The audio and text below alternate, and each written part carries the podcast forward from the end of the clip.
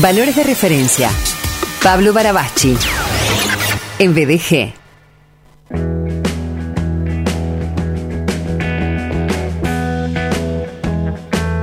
Hola, amigo.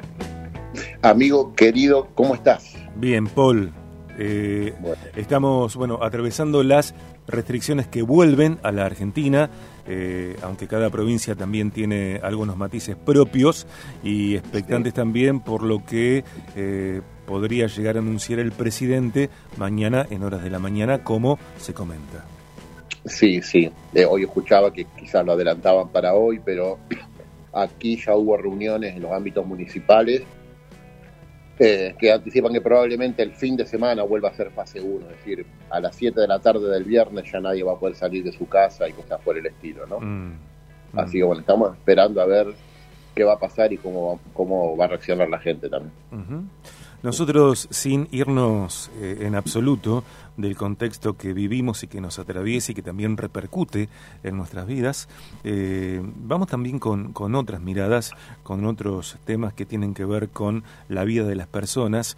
Y, y la charla de hoy se dispara de, de, un, de una frase que está en la Biblia, específicamente en Salmos 32, capítulo 32, eh, el verso 3, Salmos, eh, una suerte de cancionero, por decirlo de alguna manera, que dice, mientras callé se envejecieron mis huesos, en mi gemir todo el día.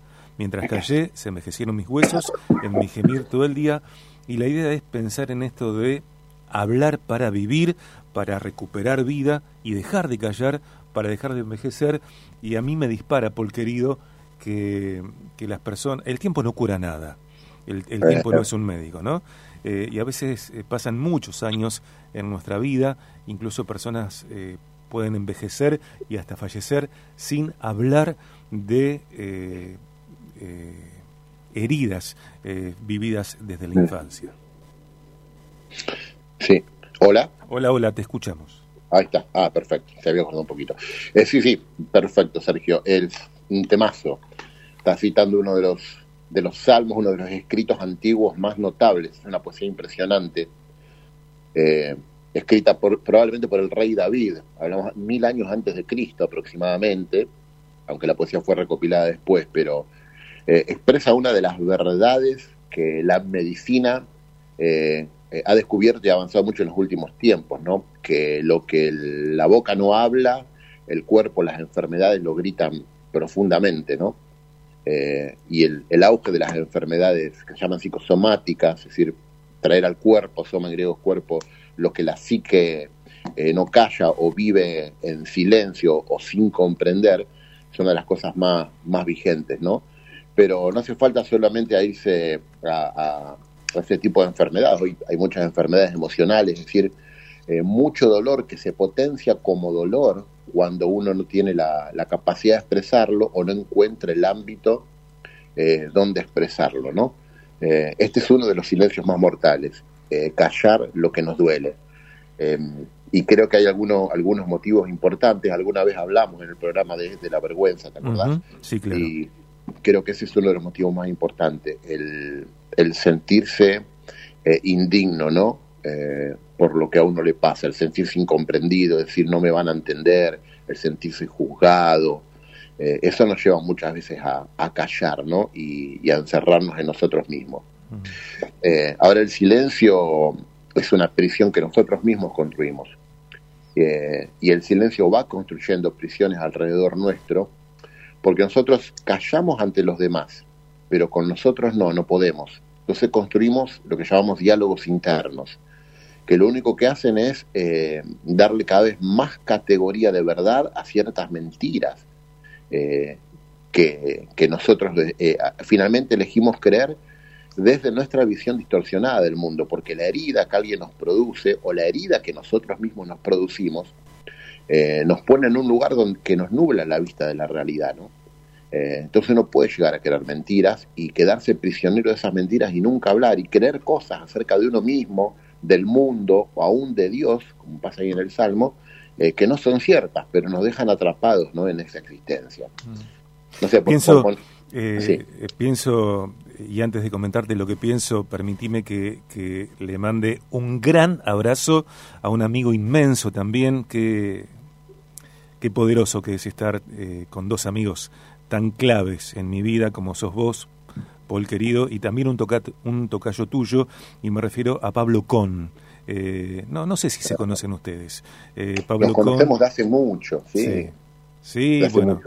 Pablo hace décadas que vive en Estados Unidos, psicólogo, consejero, eh, alguien que, que, nos dijo que todo estaba bien a algunos de nosotros cuando realmente no lo creíamos, cuando estábamos callados, cuando no hablábamos de algunas cosas y bueno, él, gracias a Dios, nos dijo, cabeza, está todo bien. Y fue y es un agente, no solamente es un amigo, sino que es un agente de salud en todos los sentidos. Así que para Pablo, querido, un gran abrazo para, bueno, hablando con Pablo Grabacci, un gran abrazo para Pablo Con que está escuchando desde Estados Unidos. Y estaría bueno a lo mejor que alguna vez ustedes dos hablen eh, de alguna manera, me parece a mí. Eh, Sería eh, genial, para mí un honor. Eh, está escuchando, bueno, me, gusta mucho esto. Pensaba en esto, Paul, vuelvo a, la columna en este sentido. Digo, para algunas personas, creo yo, ¿no? Que han vivido traumas en la infancia, en la niñez, en todo el espectro de las agresiones eh, psicológicas, espirituales, físicas, eh, sexuales, ni hablar, la genitalidad como un espacio de tanta agresión en la vida de las personas y a la vez tanta exhibición. Eh, una de las zonas de mayor dolor es una de las zonas que también más exhibe en esta a veces perversa televisión abierta y otros modos, ¿no? Digo, para algunas personas es impensable hablar de que fueron abusadas, agredidas en ese espacio porque como vos decías también se sienten sucias y sienten que si cuentan lo que vivieron, no solamente que piensan que lo generaron, sino también que están traicionando a su círculo íntimo de afectos. Totalmente, Bueno, eh, eh, tomamos el ejemplo del abuso, lamentablemente muy presente hoy en la, en la sociedad. Eh, es un ejemplo justamente muy perverso, porque el abusador es un manipulador, ¿no? Entonces necesita sembrar miedo, culpa, y aprovechar eh, el engaño, ¿no? La, la, ignorancia, digamos, para abusar de las personas. Es una persona que fue abusada a los 5 años, a los 15 puede llegar a pensar esto, ¿por qué no me defendí? Con la cabeza de 15. Y claro, a los 5 años es imposible que te defiendas, pero es muy difícil volver a tener la cabeza de un chico de 5 años. Entonces, ¿con qué crece? Con culpa. Eh, y empieza a construir su identidad a partir de una mentira. Empieza a mirar la realidad a partir con el filtro de una mentira. Empieza a construir lo que podemos llamar eh, fortalezas en su mente a partir de, esa mentira.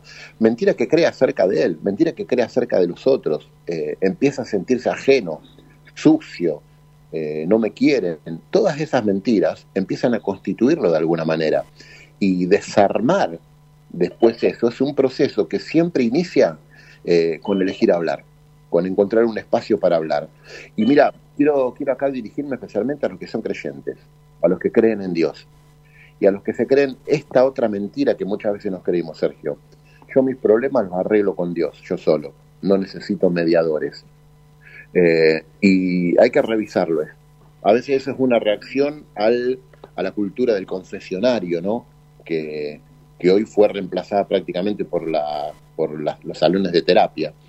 Eh, pero esa cultura es como que nos quedó, ¿no? Como que no necesito mediadores, como que a mí nadie me tiene que castigar por mis pecados.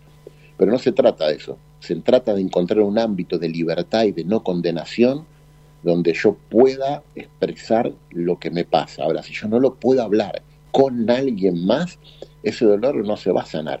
Y, y los ciclos de, de culpa y arrepentimiento nunca se cortan. Y las mentiras que yo construí acerca de mi vida y del mundo nunca salen a la luz para enfrentarse con la verdad. Eh, hablar es clave. El quien no sabe hablar eh, empieza a morir de a poco, ¿no? Mm. Mientras callé, se envejecieron mis huesos en mi gemir todo el día. El silencio produce dolor, el silencio produce sufrimiento. No estamos más protegidos cuando nos callamos. Eso dice el Salmo 32.3 en la Biblia, que, como decías Paul, probablemente escribió David. Eh, a Pablo Garabaschi lo encuentran en las redes de esa manera, Pablo Barabachi, Barabachi eh, las dos veces con B larga, allí estás a disposición también de quien quiera charlar con vos. Paul querido, siempre, siempre, siempre un valor, estoy, pero sabes, lo agradecido. Así que, bueno, nos encontramos el jueves que viene y hoy este, este eh, touch, este matiz eh, inmenso, eterno, que es que también esté triangulando en Estados Unidos Pablo Con. Hermoso, un abrazo grande para, para Pablo. Sergio, el próximo jueves hablemos de eh, las cosas buenas que callamos, como también duelen. Ya lo estoy agendando. Ya lo estoy agendando. Abrazo inmenso. Gracias. Abrazo enorme.